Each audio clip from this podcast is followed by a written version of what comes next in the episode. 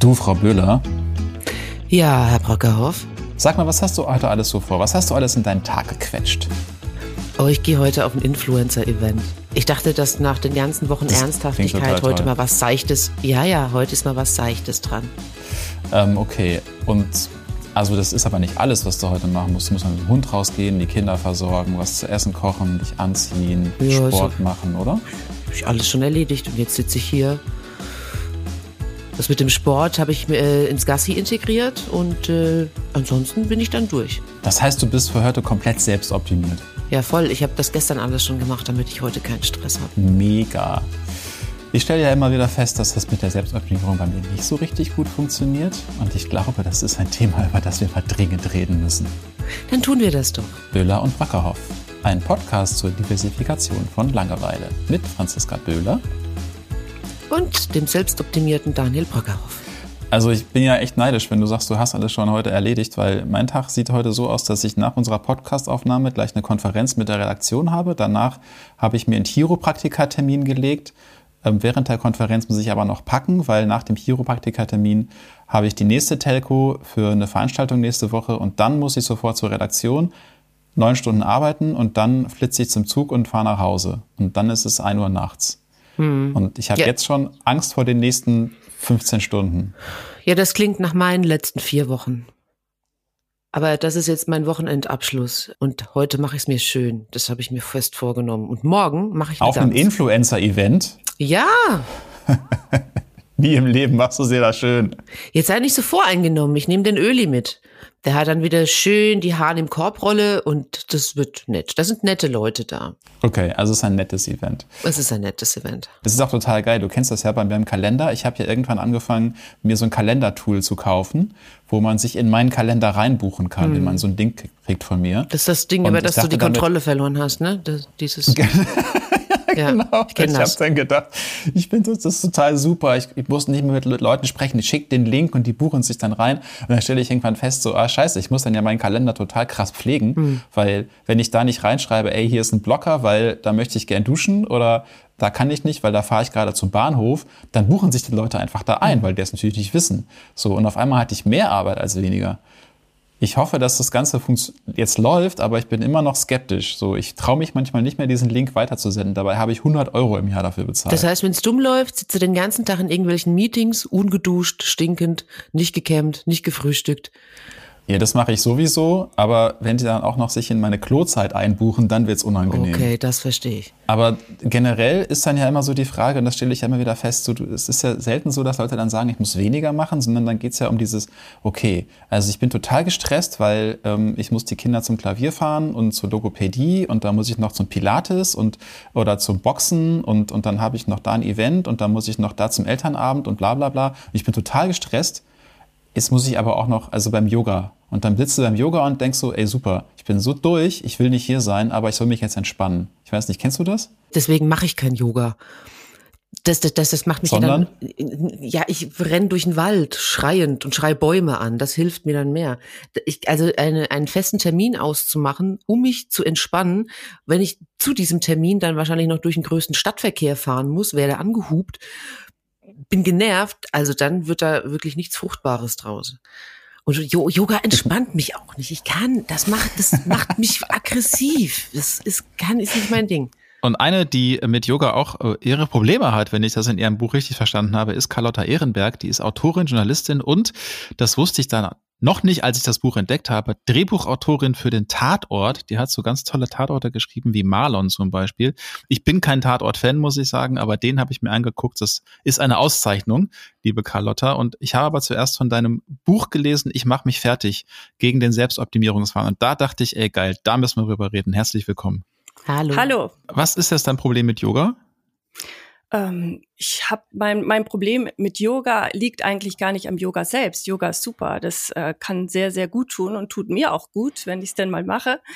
Sehr häufig äh, gelingt es mir nur nicht richtig, weil ich äh, Yoga äh, in meinen Tag packe und der ist meistens ziemlich vollgestopft. Und ähm, wenn ich zum Yoga rennen muss schon und wenn ich den Kopf noch voll habe mit 30.000 anderen Dingen, irgendwie, was muss ich jetzt für die Kinder noch rauslegen für morgen früh und habe ich den, den noch angerufen und dann sollte ich die, die Mail noch schreiben, dann wird es einfach nichts mit der Entspannung. Aber dann kommt doch immer diese sanfte Stimme von dem Lehrer, von der Lehrerin, die sagen, lass die Gedanken an dir vorbeiziehen wie Wolken. Löse dich von allem, was dich, was dich belastet. So denkst du dann, liegst, liegst du dann da und denkst so, ach, halt die Fresse. Naja, nee, das denke ich nicht, aber es funktioniert so gut, wie wenn ich jetzt sage, denk nicht an rosa Elefant. Es funktioniert halt nicht. Jedenfalls bei mir nicht. Und ähm, das führt dazu, dass ich mich dann oft noch schlechter fühle als vorher, weil ähm, ich denke, ich, ich kann mich nicht mal jetzt entspannen. Ich nicht mal das kriege ich hin. Ich denke dann halt die Fresse. Das kann ich mir sehr gut vorstellen. Ich habe das Gefühl, ich werde ich werd auch immer so ein bisschen, ich fühle mich bedrängt mit, diesem, mit, mit Yoga. Ich, hab, ich sag immer, ich, das ist nichts für mich. So, es ist nicht mein Ding. Und dann soll ich es aber immer ausprobieren. Du musst es doch mal probieren. Du musst, andere musst du doch. Aber möchte ich nicht weil ich habe andere Mechanismen gefunden, um mich zu entspannen. Und das ist genauso effektiv. Also ich bin ja viel draußen mit dem Hund und dann schreie ich halt einfach mal so einen Baum an. Das ist Ach, die großartig. Armen Bäume. Ja, die können sich nicht wehren, aber das ist dann halt so. Das heißt, wenn bei euch ums Haus herum alten Waldsterben einsetzt, dann weiß ich, es ist deine schlechte Energie, die du bei den Birken und Linden gelassen hast. Ja, danach wird er aber auch gestreichelt und ich entschuldige mich auf dem Rückweg. so ist es nicht. Und ich höre total gerne laute Musik, also richtig laute Musik. So Rammstein, Slipknot, eine halbe Stunde und dann geht's mir besser. Ja, aber ich glaube, der, der Punkt, den Carlotta hat, ist ja der, wenn wir so zwischen, das, das Entspannen zwischen ähm, vom Kind zum Kindergarten bringen und Mittagessen kochen oder zwischen Termin A und Termin B quetschen, so, und dann du weißt, okay, ich muss, ich muss um 16.30 Uhr hier raus, weil dann muss ich weiter zum Meeting oder sowas. Das ist, glaube ich, das, was einen total stresst, weil wenn man das so als To-Do-Liste hat, so, so, jetzt entspannen, ich weiß nicht, also ich kenne das auch, ich schaffe das dann nicht unbedingt, beziehungsweise ich habe das ich, ich habe das überhaupt nicht in meinen Terminkalender so. Ich mache das immer erst dann, wenn ich kurz, kurz vorher zusammengebrochen bin. Hast du das als Termin, so 10.30 Uhr bis 11 Uhr Slipknot hören? Nee, ich baue das spontan ein. Also ich gucke, dass ich wirklich äh, eine Stunde am Tag was mache, was mir Spaß macht. Und dann gucke ich halt, wo, ich, wo, wo Zeit ist. Also krass. Also ich wüsste, ich weiß nicht, wie das funktioniert. Du, Carlotta? Ja, ich glaube, ähm, da ist uns vielleicht was voraus, weil das Problem ist ja das Müssen. Also, dass wir die Idee haben, wir müssen uns entspannen, wie wir so viele andere Sachen ständig müssen. Und das ist auch äh, das eigentliche Thema meines Buches. Ich wollte halt einfach rausfinden, was stresst uns eigentlich so. Und ähm, bin dann in verschiedene Richtungen gegangen und habe dann herausgefunden, dass ganz, ganz viel damit zu tun hat, was für Überzeugungen wir in uns haben und ähm, wa wa warum wir das Ganze so betreiben und warum wir auch daran festhalten, obwohl wir merken, dass es nicht funktioniert, zum Beispiel ähm, zum Yoga zu rennen und uns dort zu entspannen und trotzdem Was dabei stresst bleiben. dich denn am meisten? Mich jetzt? Ich glaube, mich stresst am mhm. meisten die Gleichzeitigkeit der Dinge. Also, dass so viel äh, gleichzeitig stattfindet und dass so viel nicht nur laufen muss, sondern auch gut laufen muss. Und ich glaube, das habe ich mit vielen Menschen gemein, dass ich einen ähm, großen Anspruch habe an mich und mein Leben und dass ich glaube äh, oder ein bisschen ja die, diese Idee in mir habe, dass ich jetzt so wie ich bin nicht ausreiche, sondern dass ich erst noch ganz viel erreichen muss. Also ich, ich denke, dass wir alle ziemlich getrieben sind. Nimmt man sich quasi ein Vorbild, Vorbild an anderen? Also das habe ich so erlebt. Ich jetzt wenn wir die sozialen Medien mal nehmen, ich, ich mache mal die Story auf. Und dann ist da schon die erste morgens um sechs und hat schon Locken gemacht. Locken, Locken mit einem Lockenstab. Hat Lippenstift aufgelegt und die Kinder sind fertig für den Kindergarten. Da bin ich gerade einmal aus dem Bett gefallen, guck, dass ich niemanden töte, verschlabber den Kaffee und denk mir, wie geht das? Das ist ja der Wahnsinn, irgendwas mache ich falsch. Ja, ja, ich, also ich glaube tatsächlich, dieser mediale Druck, das stelle ich immer fest. Also ein medialer Druck wirklich im ganz weiten Sinne, das fängt an bei Werbeanzeigen ne, und Plakatwänden, äh, die dir, die dir als Medium sagen, hier, guck mal, so sieht das ideale Leben aus. So glücklich bist du, wenn du diesen Staubsauger kaufst. Und das geht weiter über, äh, über die Stories teilweise, die dann auch Leute wie Carlotta vielleicht schreiben, so ähm, Filme, die wir uns angucken, ähm, Serien, die wir uns angucken, wo es auch immer Probleme gibt, aber hinterher gibt es immer eine Lösung und die Leute sind glücklich. So, es gibt ja selten was im deutschen Fernsehen, äh, da sind wir nicht wie die Franzosen, wo am Ende irgendwie alles in Trümmern liegt und der, der oder die Protagonistin äh, gibt sich den Dolch, sondern es ist in Deutschland ja immer alles gut. Hinterher liegen sich immer an den Armen und man hat sich weiterentwickelt oder man ist sich wieder gut. Und diese sozialen Medien sind ja erst recht der, der absolute Killer. Also ich folge solchen Leuten auch bewusst nicht mehr, die mir quasi den ganzen Tag unter die Nase halten, wie geil ihr Leben ist, was für krasse Reisen sie haben, machen, was für geile Klamotten sie tragen, wie durchtrainiert sie sind, wie fit sie aussehen. Und ich mache das ja auch bewusst bei mir auf meinem Papa Brüher Account, dass ich den Leuten zeige, guck mal, so scheiße kann ein Leben auch aussehen. Teilweise. Nicht nur. Aber so scheiße kann ich auch mal aussehen. Und ich merke, dass es viele Leute total entspannt. Ja, genau. Und das, das, ich, ich bin total froh, dass du das auch mit den Filmen angesprochen hast, weil tatsächlich hatte ich, nachdem ich mein Buch geschrieben habe, ein bisschen Probleme, meinen Beruf als Drehbuchautorin weiter auszuüben, weil das ein, ein Narrativ ist, dass wir ja nicht nur einen Film haben, sondern das auch in unserem Kopf drin steckt. Dass irgendwie am Anfang ist das alles irgendwie, haben wir eine Problemsituation oder ist es halt irgendwie so halb geil. Und indem wir uns anstrengen, können wir dann alle Hindernisse überwinden und am Ende zum Glück finden. Und ich glaube, dass das, äh, ja, man spricht ja von einem Narrativ, dass das so eine Erzählung ist, die wir alle im Kopf haben, dass wir unseres Glückes Schmied sind, dass wir es auch sein müssen und dass es nur an uns selbst hängt, wie, wie glücklich oder unglücklich, wie entspannt oder unentspannt äh, wie erfolgreich oder nicht erfolgreich wir sind. Und das, glaube ich, ist eine der Dinge, mit denen ich gerne aufräumen wollte in meinem Buch. Da gibt's ganze Parteien, die das den ganzen Tag erzählen. Ja, ja. richtig. Also ich habe mich gerade mega ja. aufgeregt. Ich habe mich gerade mega aufgeregt diese Woche über diese Diskussion über das neue Bürgergeld, dass dann die, die CDU wieder mit diesen selben Märchen gekommen ist, dass äh, wenn wir keinen Anreiz mehr schaffen oder wenn wir nicht sanktionieren, dann bleiben die Leute auf dem Sofa hängen.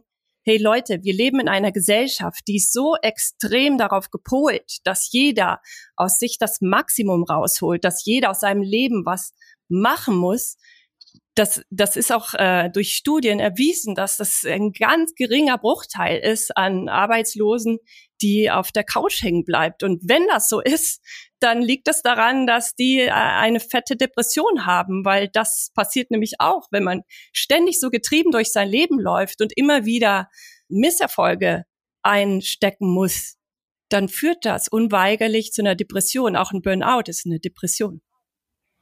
Ich, äh, kennst du noch diese Geschichte in der Bild von Arno Dübel, dem faulsten Arbeitslosen Deutschlands, der noch nie gearbeitet hat? Der hat die Bild mal eine Zeit lang immer wieder hervorgeholt. Und ich treffe den in Hamburg manchmal, der wohnt in Hamburg. Und da muss ich immer dran denken.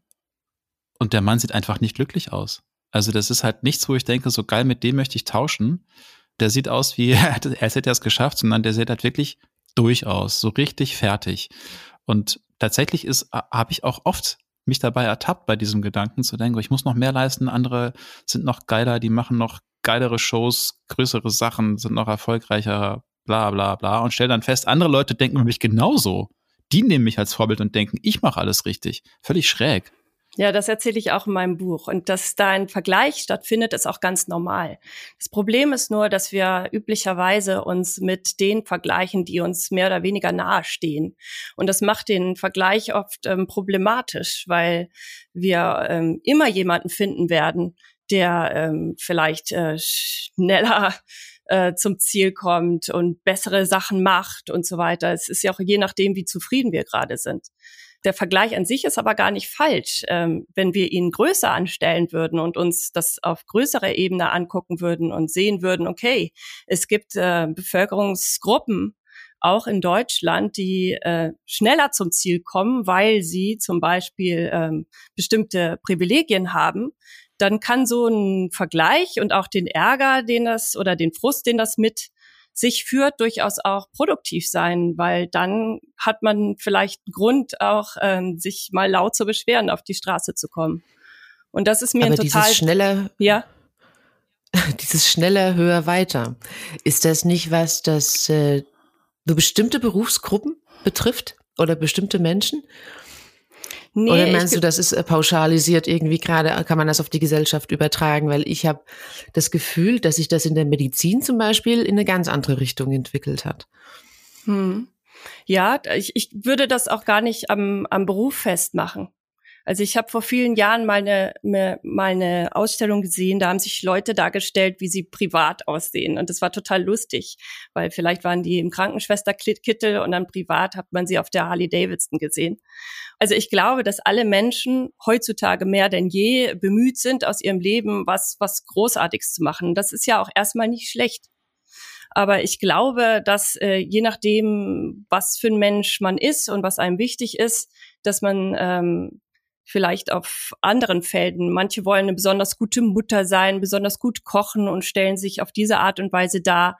Andere Leute wollen beim Marathon gewinnen und so weiter. Das ist an, im Prinzip ja auch nicht schlecht. Aber es wird ja, wird ja quasi verlangt, dass alles alles zu sein. Also, es, ähm, ne, also von Männern und von Frauen. Also wir sollen sportlich sein, wir sollen gut aussehen, wir sollen uns gesund ernähren, wir sollen gute Eltern sein, wir sollen gute Söhne und Töchter für unsere Eltern sein. Äh, wir sollen wertvolle Mitglieder der Gesellschaft sein, indem wir uns engagieren. Wir sollen total gut im Job performen ähm, und da das Beste bringen. Dann sollen wir uns auch noch möglichst effektiv entspannen. Äh, wir sollen den besten Sex haben, den es so gibt. Die besten Freundinnen sein, für jeden immer ein offenes Ohr haben, ein schönes Haus, eine schöne Wohnung. Es muss immer alles aufgeräumt. Ich meine, das ist, das sind doch so viele Erwartungen, die da, die da gemacht werden. Hast du rausgefunden, wo die herkommen? Also wer hat angefangen mit diesem Blödsinn? Ich glaube nicht, dass jemand angefangen hat, aber dass, dass die Menschen ein gutes Leben führen wollen. Das war, das ist, äh, gibt so lange, solange es Menschen gibt. Ich glaube nur, dass, ja, also ich, ich, ich glaube, dass vielleicht auch mit dem Anstieg an Möglichkeiten, die wir haben, was ja erstmal total positiv ist, ja, also vor, vor 30 Jahren noch, äh, 40, nee, ein paar, paar Jahren mehr, aber in den 60er Jahren hätte ich noch meinen Mann fragen müssen, ob ich arbeiten gehen darf, ja.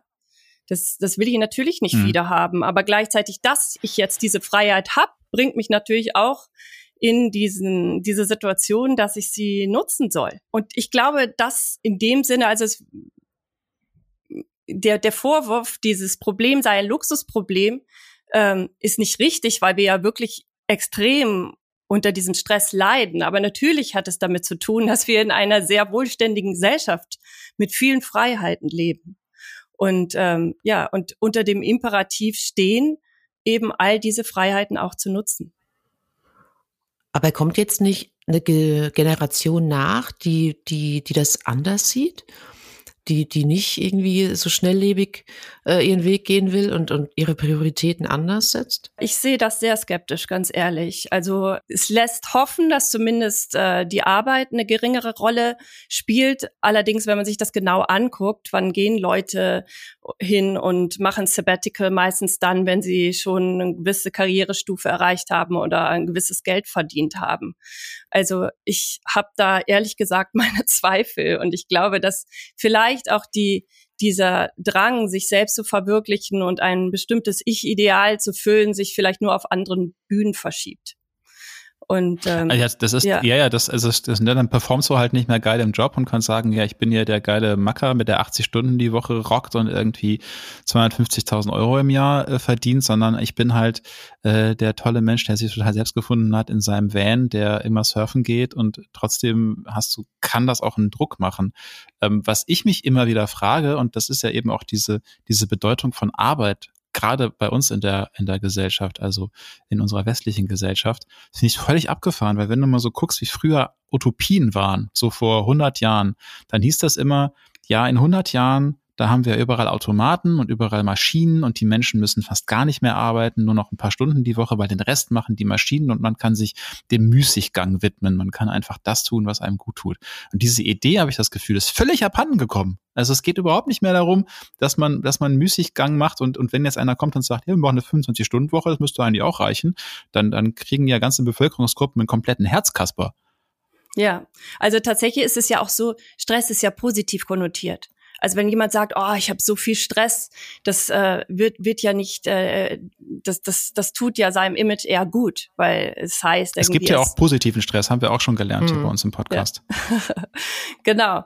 Und ich, ich glaube, aber da sind wir ganz nah da, da dran, wohin ich wollte, nämlich dass ich glaube, dass es bestimmte Ideen gibt, an denen wir unbedingt festhalten wollen. Und eine dieser Ideen ist, dass wir äh, unser Glück selber machen können. Und dass diese Idee so stark ist, und damit kann ich vielleicht nochmal auf deine Frage von eben beantworten, ist, dass wir in einer Zeit leben, die von einer extremen Unsicherheit geprägt ist. Und die Reaktion darauf ist eigentlich ähm, Kontrolle. Also wir wollen das in den Griff mhm. kriegen. Und, ähm, und, und das führt natürlich zu einer Überforderung, weil es ist ja eine, eine absurde Situation, wenn wir in einer Zeit leben, der Arbeitsplätze unsicher sind, Auftragslagen unsicher sind. Jetzt gerade merken wir auch, dass wir selbst mit dem Geld, das wir ähm, mittlerweile verdienen, nicht mehr hinkommen, weil es eine große Inflation gibt. Dann haben wir natürlich Angst vor der Klimakrise und wir haben Angst vor Krieg. Dass, dass das eher dahin führt, dass wir noch mehr an dieser Idee festhalten, dass wir das doch irgendwie unter Kontrolle kriegen können. Und äh, was kann man jetzt konkret machen, präventiv? Was, was, ja, was für Optionen hätte ich jetzt? Ja, mein Buch ist. Ohne dass ich Slipknot höre, einmal am, am Tag. Also abgesehen davon, dass ich glaube, dass du schon sehr viel richtig machst, indem du einen Teil deines Tages nicht verplanst. Tatsächlich ist das auch etwas, zu dem ich gekommen bin. Immer mehr. Und deswegen funktioniert das jetzt übrigens auch besser mit dem Yoga. mein Buch ist kein Ratgeberbuch, weil ich festgestellt habe, dass gerade diese Ratgeberei, also dieses, dieser Self-Help-Kult Teil des Problems ist. Weil das ja genau Ach, dieser, ja, weil das ja genau dieser Idee folgt, wenn was nicht richtig wuppt, wenn was nicht richtig funktioniert, was ja liegt das an mir und dann muss ich an mir arbeiten. Und das finde ich höchst problematisch, wenn man sieht, dass viele viel Stress, unter dem wir leiden, gar nicht äh, von uns bedingt wird, sondern auch von äußeren Verhältnissen bestimmt wird. Und an, an diese kommen wir aber gar nicht ran, wenn wir die ganze Zeit nur auf uns gucken und an uns laborieren. Hast du da ein Beispiel für? Ja, ich lese gerade ein sehr interessantes Buch von äh, zwei amerikanischen Forschern, das heißt Knappheit. Und ähm, das sind äh, zwei Psychologen, die untersucht haben, wie ähm, der Fakt, dass etwas ein knapp ist, ein ähm, im, im Hirn beeinflusst. Und ein großes Thema ist natürlich, was passiert mit Leuten, die unter Geldknappheit leiden. Und diese Psychologen konnten nachweisen, dass wenn jemand extrem ähm, damit beschäftigt ist, ähm, mental, sich Sorgen zu machen, dass das Geld bis zum Ende des Monats reicht, dass, äh, dass diese Menschen nicht dieselben ähm, neurologischen Fähigkeiten haben wie andere. Das wäre mhm. zum Beispiel ein Beispiel, aber ich kann ja auch ein Beispiel aus meinem Leben geben. Also ich äh, bin ja natürlich selbstständig als Drehbuchautorin und ich habe eine Menge Ideen und auch gute Ideen. Also diese Ideen an Produzentinnen zu bekommen, ist meistens nicht mein Problem, aber diese Dinge realisiert zu bekommen, ist ein Riesenproblem. Weil wenn man sich dann anguckt, wer macht denn die Primetime-Filme im deutschen Fernsehen, dann sind das zum Großteil immer noch männliche Autoren. Und äh, da kann ich mich auf den Kopf stellen, da kann ich noch so viel schreiben, noch so viel anbieten. An, an dieses Problem, dieses komme ich so nicht ran. Mhm. Aber Franzi, hast du das, hast du das nie gehabt, so dieses, dieses Selbstoptimierungsding, dass du gedacht hast, boah, ich muss noch besser werden und ich muss noch im Beruf besser werden? Das kann ich mir ehrlich gesagt nicht vorstellen. Äh, nee, beruflich tatsächlich nie. Nie. Ich, ähm, ich habe mir auch nie über Geld Sorgen gemacht, weil ich gewusst habe, ich habe einen Job, ich kann überall arbeiten. Also ich, ich, ich werde nicht arbeitslos.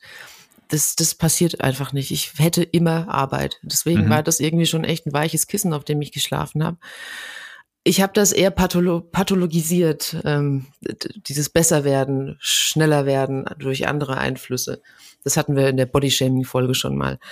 Also, ähm, aber ich war mit mir eigentlich immer ganz fein, muss ich sagen. Aber trotzdem kriege ich dich ja auch mal wieder gestresst mit. So ich denke so, okay, ey, da hast echt viel zu tun und das willst du auch ja, noch machen, das willst du auch noch machen. Weil das zu viel ist. Also ich, ich kann, ich kann mir das nicht einteilen. Also ich buckel mir einfach zu viel auf und denke mir, das schaffe ich schon. Und dann ist es aber doch zu viel weil ich aber gerade im Moment auch in der Situation bin und in der war ich noch nie, dass ich Alleinverdienerin bin, weil Gregor ist ja noch bis Ende des Jahres zu Hause. In der Rolle war ich noch nie. Und natürlich habe ich jetzt auch ganz andere Sorgen, ja, weil ich mehr oder weniger ja auch selbstständig bin. Also wir haben ja die Rollen komplett einmal getauscht. Mhm. Aber das ist jetzt was Neues, eine neue Situation erst seit diesem Jahr.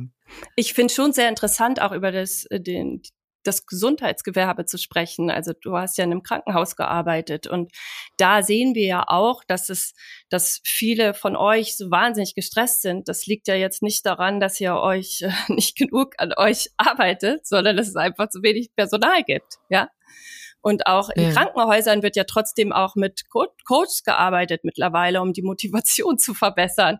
Und ähm, das, das, man findet es auch unter Patientinnen, ja. Also unser ehemaliger Gesundheitsminister, der wollte das ähm, große Problem, steigende Problem von von psychisch kranken Menschen und da hat psychischer Stress spielt hier eine große Rolle wollte er damit äh, lösen, dass es jetzt äh, App-Angebote gibt ja, also in dem Moment geht der, der Patient, die Patientin geht nicht mal mehr zum, äh, geht, geht nicht mal mehr zu jemandem hin, um sich äh, helfen zu lassen, sondern muss das quasi allein äh, über sein Telefon oder seinen Computer machen. Das völliger Schwachsinn. Was, das Aber ja, warte mal, ich muss noch mal kurz also, nachhaken. So, äh, stimmt das? Also anstatt ja. mehr Personal in die Krankenhäuser zu schicken, stecken sie einen Coach hin, damit er versucht, aus den letzten, aus den Leuten den letzten Rest Lebensenergie rauszuquetschen und sie zu motivieren. Chaka! Nein, ich glaube, sie hat das jetzt eher gemeint, Coaches für die Teams, oder?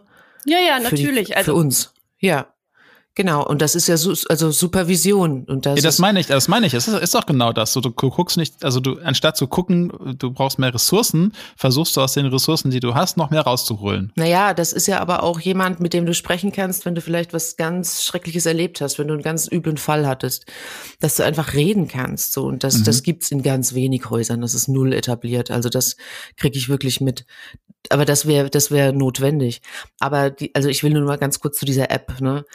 Also ich weiß nicht, 80 Prozent des Klientels ist über 80 und wahrscheinlich dement und hat ganz andere Probleme, als sich jetzt mit dem Smartphone irgendwie eine Coaching-App runterzuladen. Das ist, finde ich, sehr schwierig. Ja, aber es ist auch total schwierig, dass, dass Leuten, die wirklich eine fette Depression haben oder, oder Suchtprobleme oder Zwänge oder was oder Ängste, denen zu sagen, so ja, also hm, wir haben leider nicht mehr Kassensitze und wir wollen noch nicht mehr PsychologInnen äh, für euch freigeben, weil das Personal wäre ja da, aber die Kassensitze kommen ja nicht hinterher. Es gibt einfach zu wenig Kassensitze durchsetzt, sodass man das über die, über die Krankenkasse bezahlt bekommt. Ähm, stattdessen machen wir euch eine App. So, dann könnt ihr euch da schön selbst helfen und selbst optimieren. Und Aber ich glaube, das ersetzt das, das doch keine menschliche na, Zuwendung. Natürlich das ist nicht. Doch, geht doch in die Hose. Das ist doch Schwachsinn. Ja, aber das, ich glaube, das ist ja genau das, worauf Carlotta hinaus will, ne? Mhm. Ja, also genau das ist mein Punkt. Das ist nur ein Beispiel, wo man sehr, sehr deutlich sieht, dass Probleme, die schon auch gesellschaftlich bedingt sind, weil wie gesagt, großer Stress äh, den wir haben, gerade auch wie Frauen, liegt daran, dass es nicht genug Kinderbetreuung gibt oder dass immer noch äh, das Ehegattensplitting gibt und äh, die Männer deswegen irgendwie so viel arbeiten oft und äh, wir zu Hause alleine mit den Kindern sitzen und gleichzeitig noch den Job wuppen. Also all diese Beispiele sind ja dafür, äh, sind ja all diese Dinge sind ja Beispiele dafür, dass äh, ganz viel Stress gesellschaftlich bedingt ist und wir auch äh, genau und in, in dem Moment, in dem man zum Beispiel eine App anbietet, dann privatisiert man dieses Problem. Man schiebt es mhm. den Einzelnen zu und das halte ich für extrem problematisch, weil a löst man das Problem meistens so auch nicht, weil ähm, meistens führt nämlich äh, das noch zu zusätzlichem Stress, weil das ist das, was ich vorhin mit dem Yoga beschrieben habe. Ja, also wenn ich meine, ich muss das jetzt alleine schaffen und schaffe es dann aber nicht, in dem Fall mich zu entspannen, dann bin ich noch zusätzlich frustriert. Ja, also es, es, es macht die ganze Chose noch schlimmer.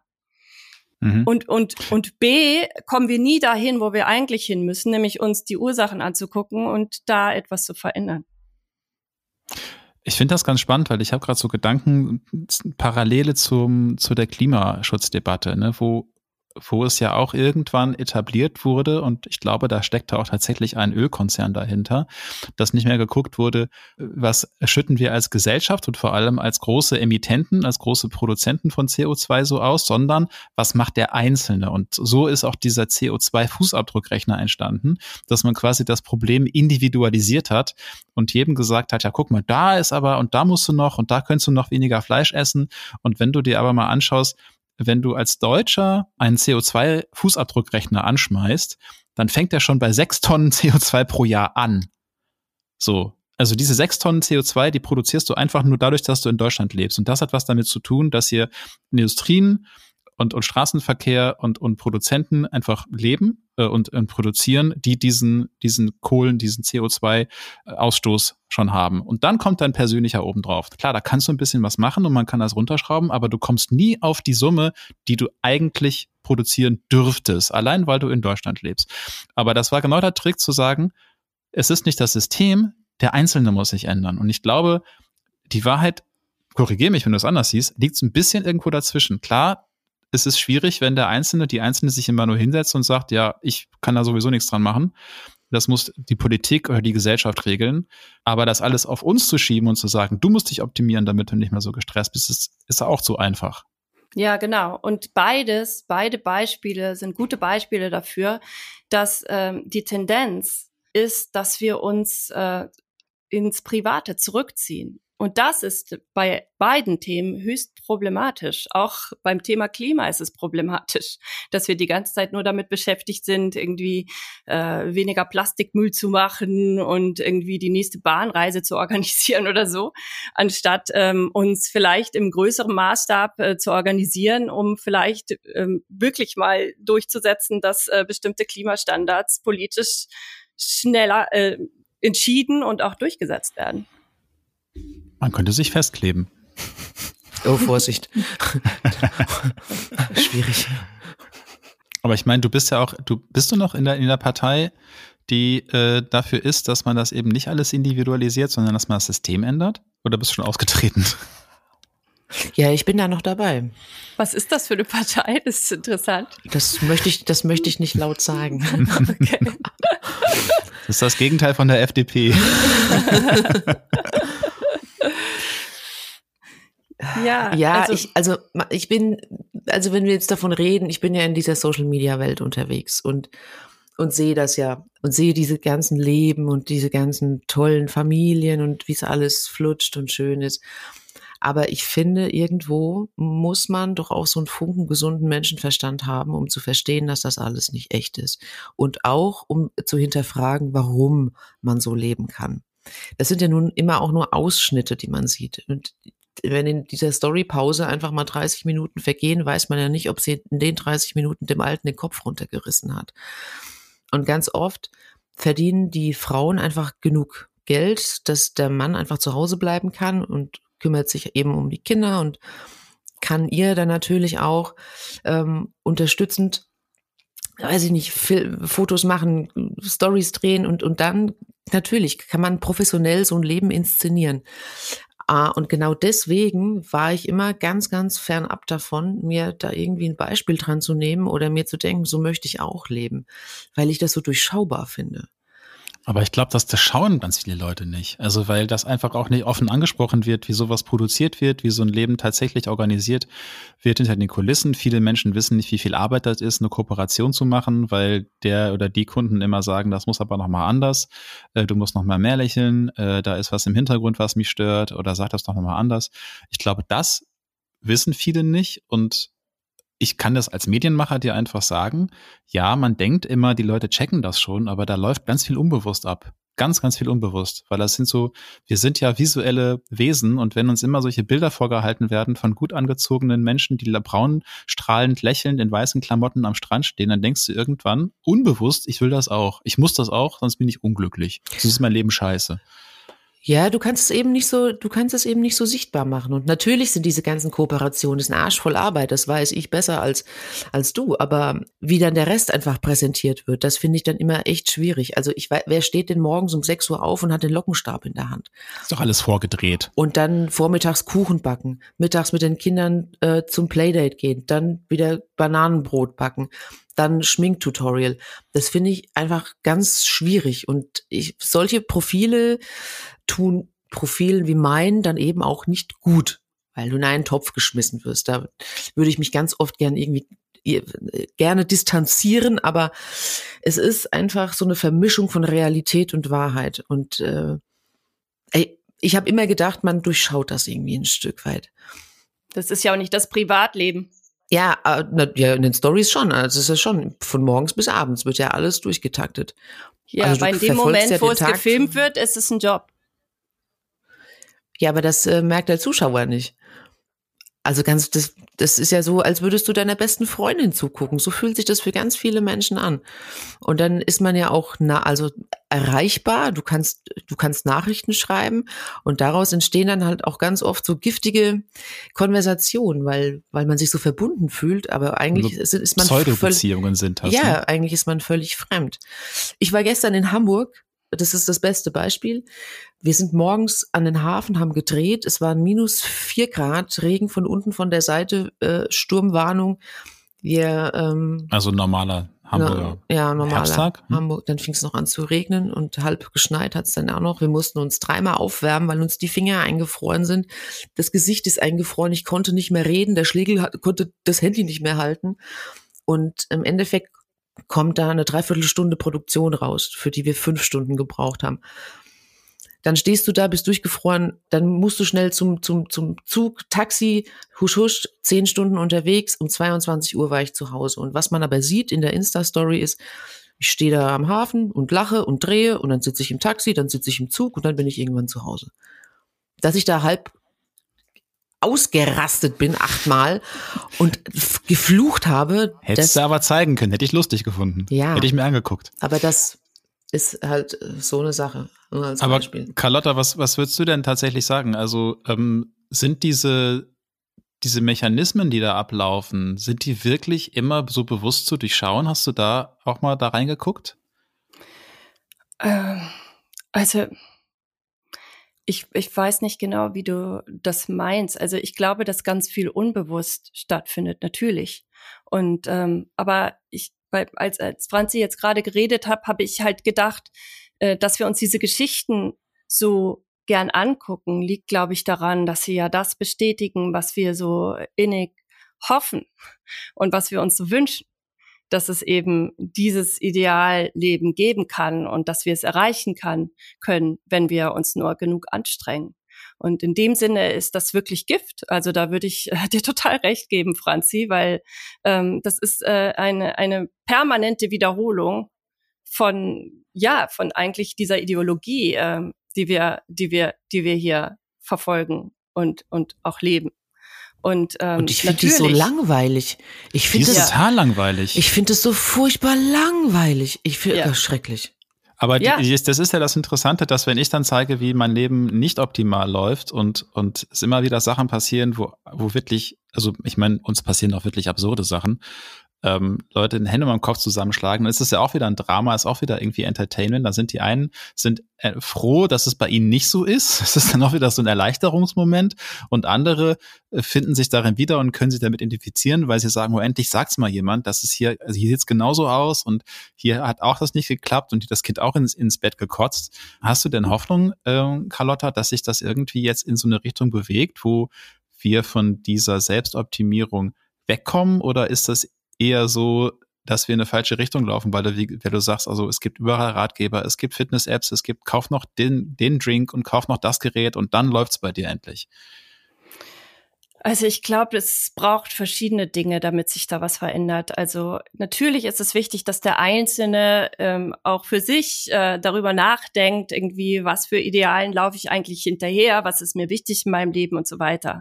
Wenn ich aber überzeugt wäre, dass es damit getan wäre, dann könnte ich jetzt selber eine Coachin werden und sehr viel Geld verdienen. Aber das ist halt nicht allein.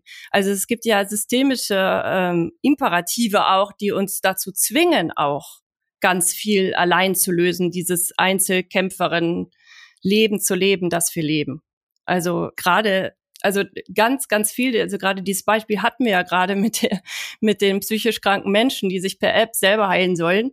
Also es wird ja wirklich ganz viel uns übergeholfen. Und ähm, der, der Soziologe Robert Castell hat das mal super gesagt. Also dass, dass wir alle so, so, äh, dass der Egoismus so groß ist heute, also so stark ist, das liegt nicht daran, dass wir als Menschen irgendwie so disponi dis dass wir so als Menschen so, wie sagt man das?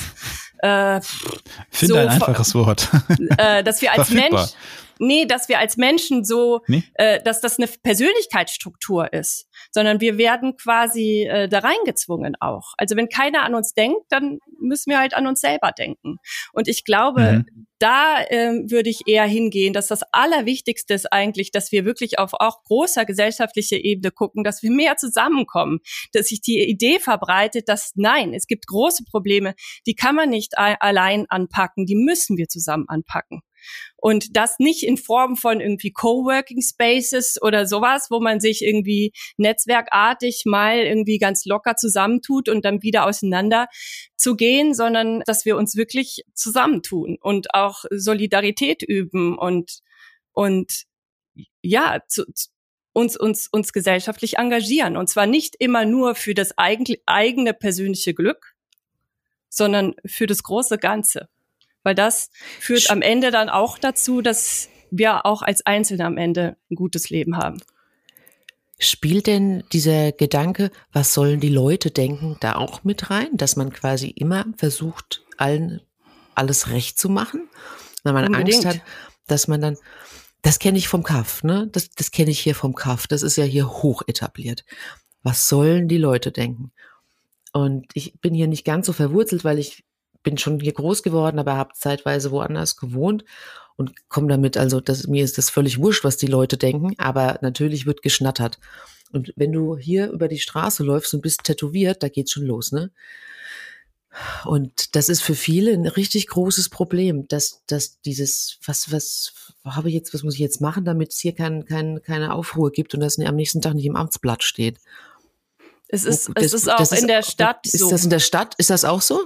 Natürlich, jeder lebt ja in seiner eigenen Community und wir tendieren ja dazu, uns immer mehr in so kleine Dörfer und seien es auch digitale Dörfer zurückzuziehen. Und natürlich gucken wir da die ganze Zeit aufeinander. Und das, das ist auch nochmal ein wichtiger Punkt. Also zu glauben, ich könnte das jetzt als Einzelne irgendwie ganz anders machen, das, das, das, das wäre zu einfach gedacht.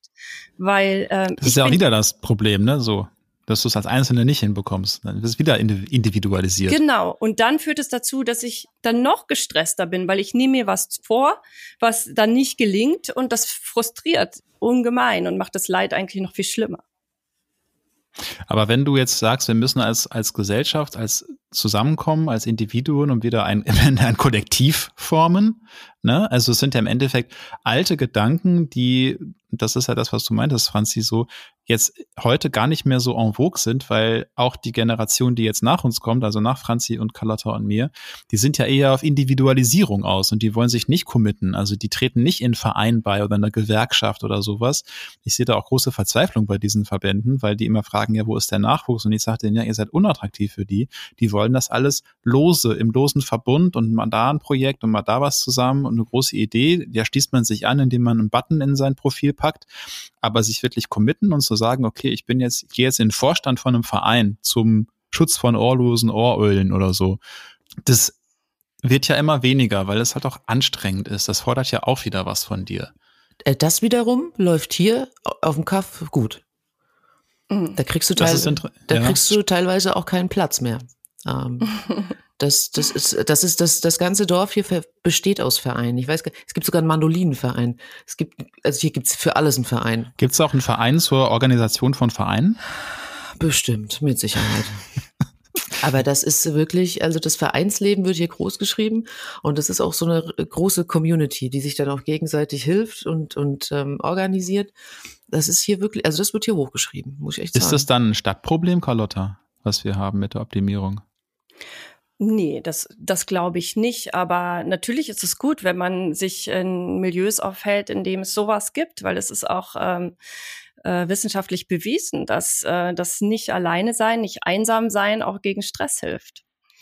Ja, und ich, ich, es kommt ein bisschen drauf an, wo und mit wem man sich bewegt, ja. Und äh, was, was dieser Verein macht. Also wenn ich jetzt die ganze Zeit nur mit jemandem mich um die Wette, also im, sozusagen in der Selbsthilfegruppe, wie lerne ich, äh, äh, mich noch stärker zu optimieren meinen Tagesablauf noch besser anzupassen, dann ist das vielleicht nicht die richtige Plattform. Aber ich glaube, es tut auf jeden Fall gut, auch mal von sich selbst zurückzutreten, sich mit anderen auseinanderzusetzen und mit Thematiken, die nicht unbedingt in der kleinen eigenen äh, Welt lokalisiert sind.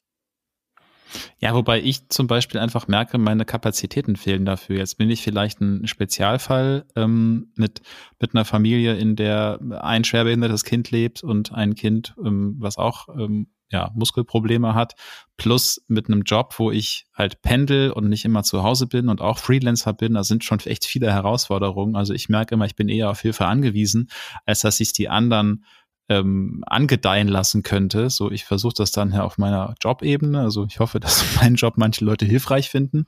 Aber trotzdem, ähm, ich habe das früher gemacht, aber ich könnte jetzt nicht mehr ähm, zu irgendeiner Gruppe gehen, die sich für Sache XY einsetzt. Das würde ich überhaupt nicht schaffen. Also wir schaffen das kaum, sich für das die Belange einzusetzen, um die es uns geht, nämlich ähm, Autismusforschung, Autismusförderung, Inklusion, so, das ist bei uns halt sehr wichtig. Auch da haben wir selten Kapazitäten für. Und das ist ja auch wieder ein Problem, eben weil wir mit dieser Problematik, die wir teilweise haben, auch alleine gelassen werden und selber gucken müssen, wie wir klarkommen. Genau, da, da beißt sich die Katze in den Schwanz. Aber zum Glück Na sind toll, ja danke. ja, aber zum Glück sind ja nicht alle in dieser Lage. Also ich glaube, dass ähm, heute auch unsere Sendung vielleicht Leute erreicht, die dazu schon noch Kapazitäten haben.